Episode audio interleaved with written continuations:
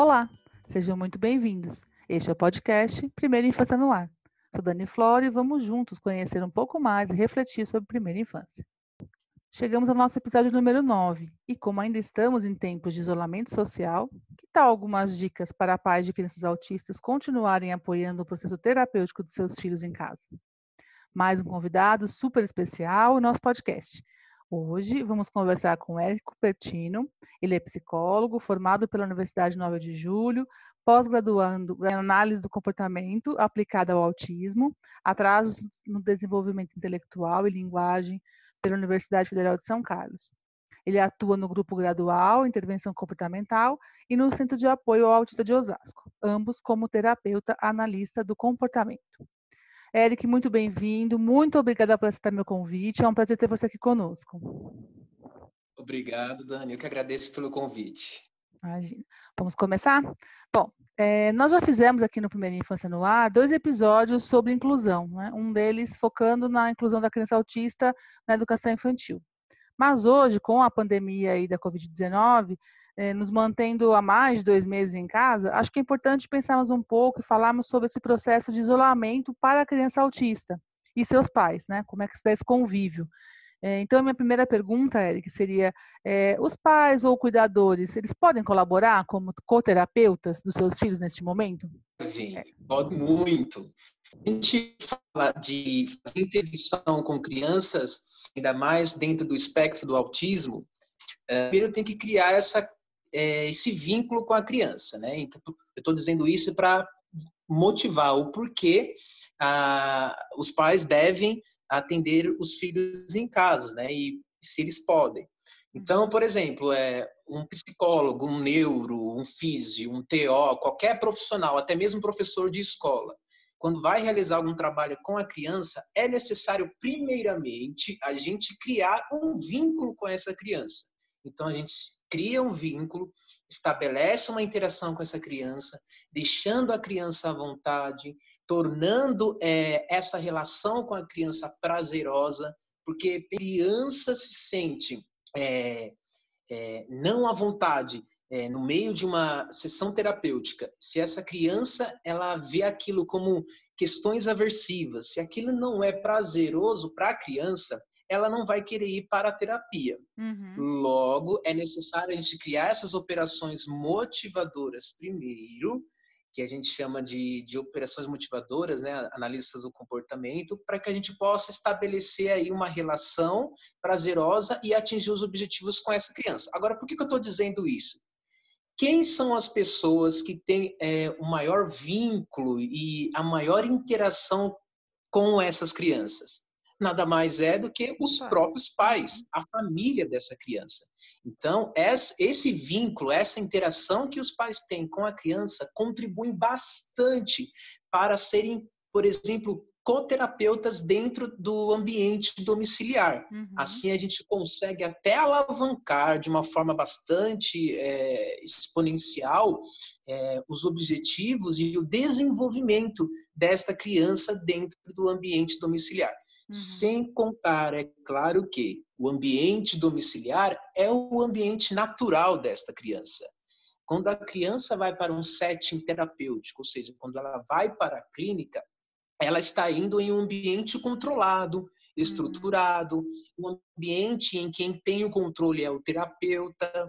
Já no ambiente natural, que é a casa desta criança, é, a gente consegue desenvolver as habilidades é, de uma forma mais naturalística, que a gente chama de ensino incidental. Né? Nós, terapeutas comportamentais, chamamos isso de ensino incidental.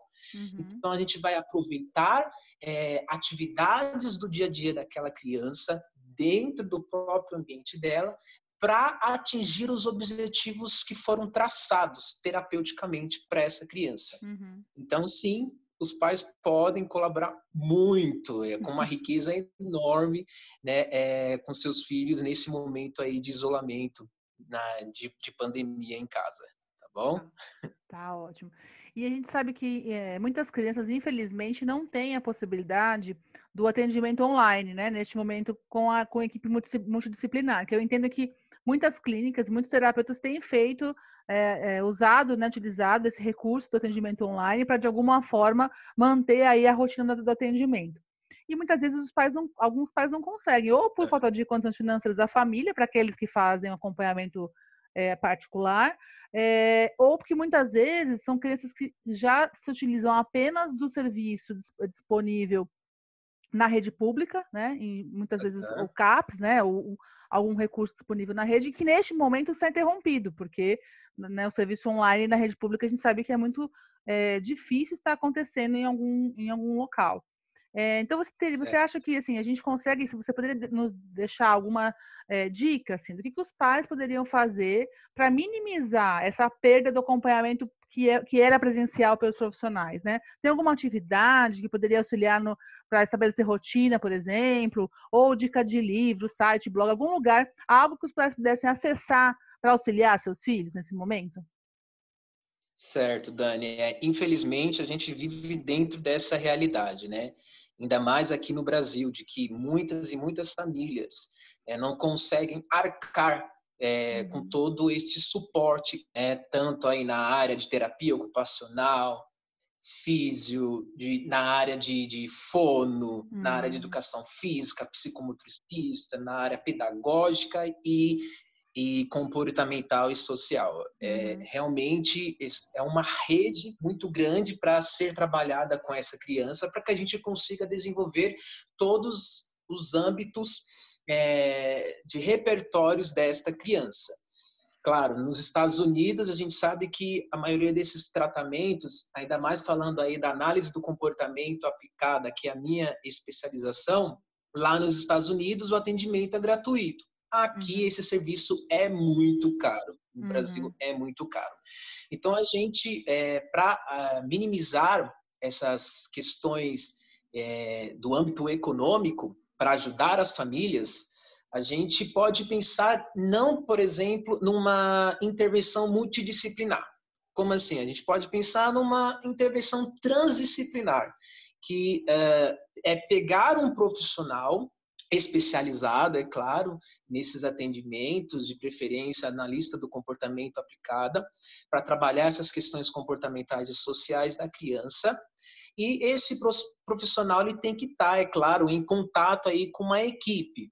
Então, uh, o pai não pode pagar todo todo esse suporte de uma equipe. Então, eu vou pagar um profissional que tenha contato com outros profissionais para que isso saia mais barato, né, para que o custeio seja é, mais baixo, uhum. e assim eu pagando somente um profissional, e esse profissional que tem esses contatos com demais especialidades pode ajudar o, a família e a criança nas outras habilidades que precisam ser trabalhadas. E também, é claro, sempre uma atividade ali do dia a dia da criança, a gente consegue trabalhar muitas outras questões, como, por exemplo, tomar banho. Hum.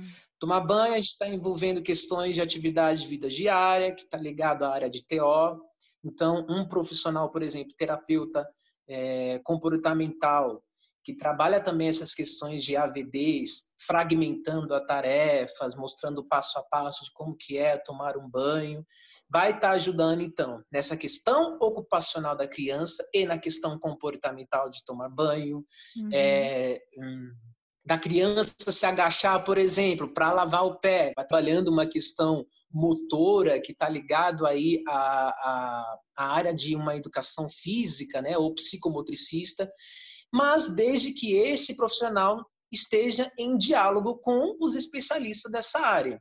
Acredito que assim a gente consegue fazer é, de uma forma mais acessível o serviço para as famílias que não conseguem pagar especialista por especialista.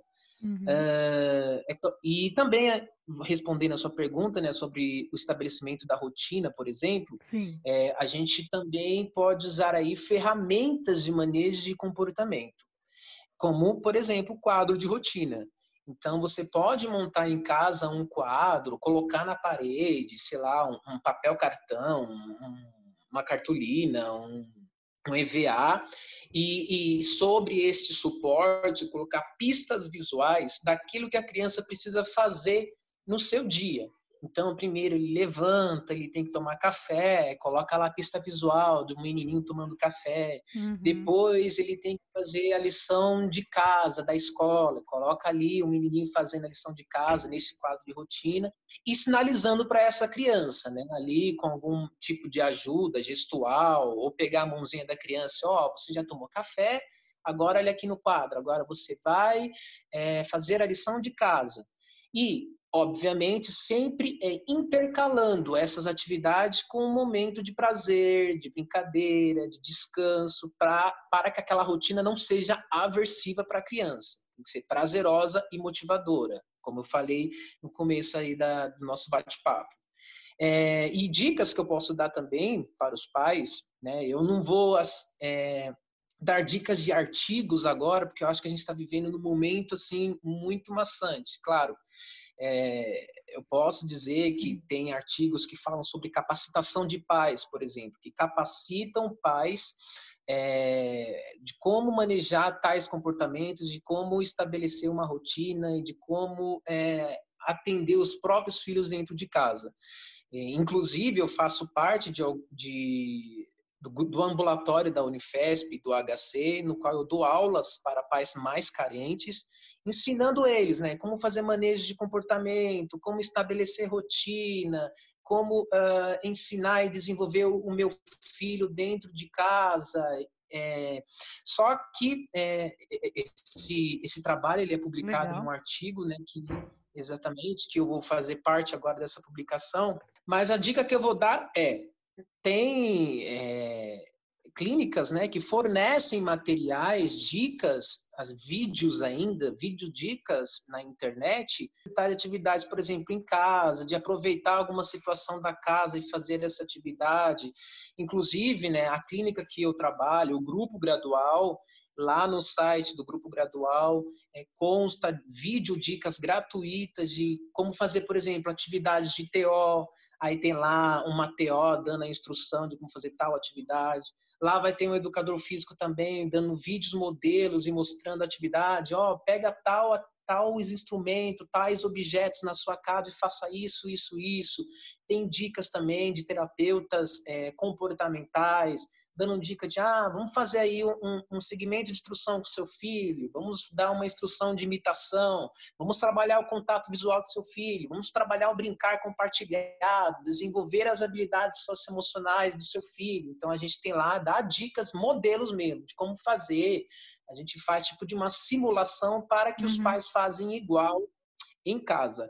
E também tenho a rede TEAM, que é T-E-A-M-M,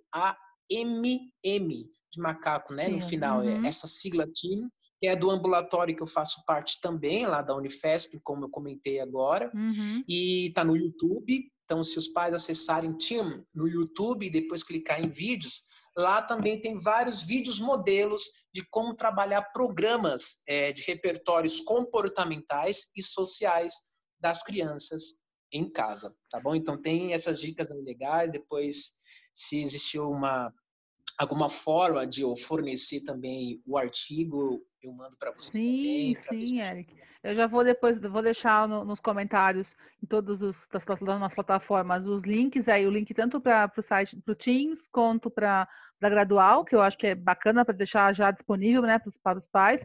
E assim que você tiver, tiver o artigo também, a gente consegue divulgar, consegue colocar no nosso no Insta do, do Primeira Infância no Ar e, e, fazer até de repente depois uma outra conversa só sobre isso. Muito bom. Muito obrigada, Eric, pelas suas dicas foram ótimas.